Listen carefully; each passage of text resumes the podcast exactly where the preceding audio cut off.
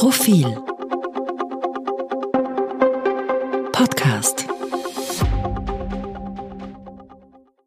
Sie hören den aktuellen Profil-Leitartikel. Geschrieben und gelesen von Robert Drechler. Das V-Wort. Warum der Sieg der Ukraine das Ziel bleibt und was Leidenschaft dabei für eine Rolle spielt. Die Szene ist schlicht grandios. Die russische Botschaft in Berlin meldete dieser Tage eine sensationelle Nachricht an das Außenministerium in Moskau und weiter an den Kreml. In Deutschland sei ein offener Brief veröffentlicht worden, der sich scharf gegen die geplanten Lieferungen schwerer Waffen an die Ukraine wende, verfasst und unterzeichnet von prominenten Intellektuellen. Doch ja, diese seien namentlich bekannt. Im Übrigen werde in dem Brief die Bevölkerung zur Unterschrift aufgefordert und die Zahl der Signaturen übertreffe bei weitem die einer anderen Petition, die dem deutschen Kanzler Unterstützung zusage. Und so erfährt der Kreml zum bestmöglichen Zeitpunkt von seiner eigenen Botschaft, was es mit dieser Demokratie auf sich hat, die von der Ukraine und dem Westen so hartnäckig verteidigt wird. Hoffentlich präzisierte die Botschaft, dass die Unterzeichnerinnen und Unterzeichner nicht inhaftiert wurden, sondern von Interview zu Interview gereicht werden. Ach ja, und die Regierung in Berlin denkt nicht einmal daran, auch nur das Ergebnis der Online-Abstimmung zu manipulieren. It's the democracy, Kreml. Auch Profil räumt der Debatte um Moral und Sinnhaftigkeit der Strategie des Westens, ausgelöst von dem offenen Brief rund um Alice Schwarzer, breiten Raum ein.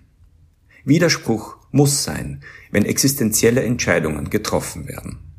Zudem können Friedensbewegungen den Ausgang eines Krieges beeinflussen. Historisches Beispiel Vietnam. Diesmal jedoch sieht es zumindest vorerst nicht danach aus. Der Ruf des offenen Briefs nach Verhandlungen und Frieden ist selbstverständlich und scheitert nicht am Westen. Hingegen ist der zentrale Vorschlag, der Ukraine die zur Selbstverteidigung nötigen Waffen vorzuenthalten, pure Grausamkeit in pazifistischem Gewand. Tatsächlich scheinen die Waffenlieferungen auf längere Sicht gesichert. Der US-Kongress soll demnächst weitere 20 Milliarden Dollar für militärische Hilfe freigeben. Und auch Israel legt angesichts irrwitziger russischer Provokationen Hitler hatte jüdisches Blut, seine Zurückhaltung in dieser Frage ab. Es tut sich was. Die Biden-Administration verwendet neuerdings immer öfter das V-Wort. Victory. Würde sie das so kurz vor den wichtigen Midterm-Wahlen tun, wenn sie nicht Gründe zur Annahme hätte, ein Sieg sei zumindest wahrscheinlicher als eine Niederlage? Ich habe an dieser Stelle vor drei Wochen skizziert, welche fatalen Konsequenzen ein Sieg Putins für die Ukraine und die Welt hätte.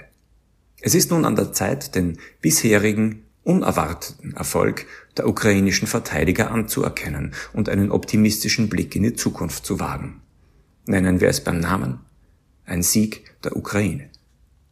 Der deutsche Philosoph Jürgen Habermas wendet sich in seinem Essay Krieg und Empörung gegen eine Erwartungshaltung, die in den Begriffen von Sieg und Niederlage formuliert wird. Kriege gegen eine Atommacht könnten nicht mehr im herkömmlichen Sinne gewonnen werden. Ich halte ein wenig polemisch dagegen, die Taliban sehen das anders. Es mag vielleicht wahr sein, dass Russland am Ende nicht mit leeren Händen abziehen wird, aber jetzt haben die Ukraine und mit ihr das westliche Bündnis als einzig mögliches Ziel den Sieg vor Augen. Mit stoischer Abgeklärtheit und dem ein wenig spöttischen, Habermaschen Hinweis auf die bekenntnishafte Rhetorik der Erschütterung von Deutschlands Außenministerin Annalena Baerbock verkennt der große Philosoph die Bedeutung der Leidenschaft und der Entschlossenheit auf Seiten der Ukraine und ihrer Unterstützer. Oder wie der Denker Slavoj Žižek es im Profilinterview formuliert, Niemand scheint darüber froh zu sein, dass ein kleines, schwaches Land Widerstand gegen einen viel stärkeren Gegner leistet. Das ist aber ein Triumph. Leidenschaft bedeutet nicht Unüberlegtheit. Sie äußert sich auch in deutlichen Abstimmungen zugunsten militärischer Hilfe, in einem sechsten Sanktionspaket oder in Reisen von Amtsträgern nach Kiew. Sie beruht auf der Gewissheit, das Richtige zu tun und dem Ziel, dass wenn dieser Krieg vorbei ist, alle Bürgerinnen und Bürger der Ukraine eine Petition gegen die eigene Regierung unterzeichnen können, wenn sie das möchten.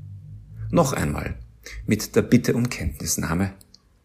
It's the Democracy, Kreml.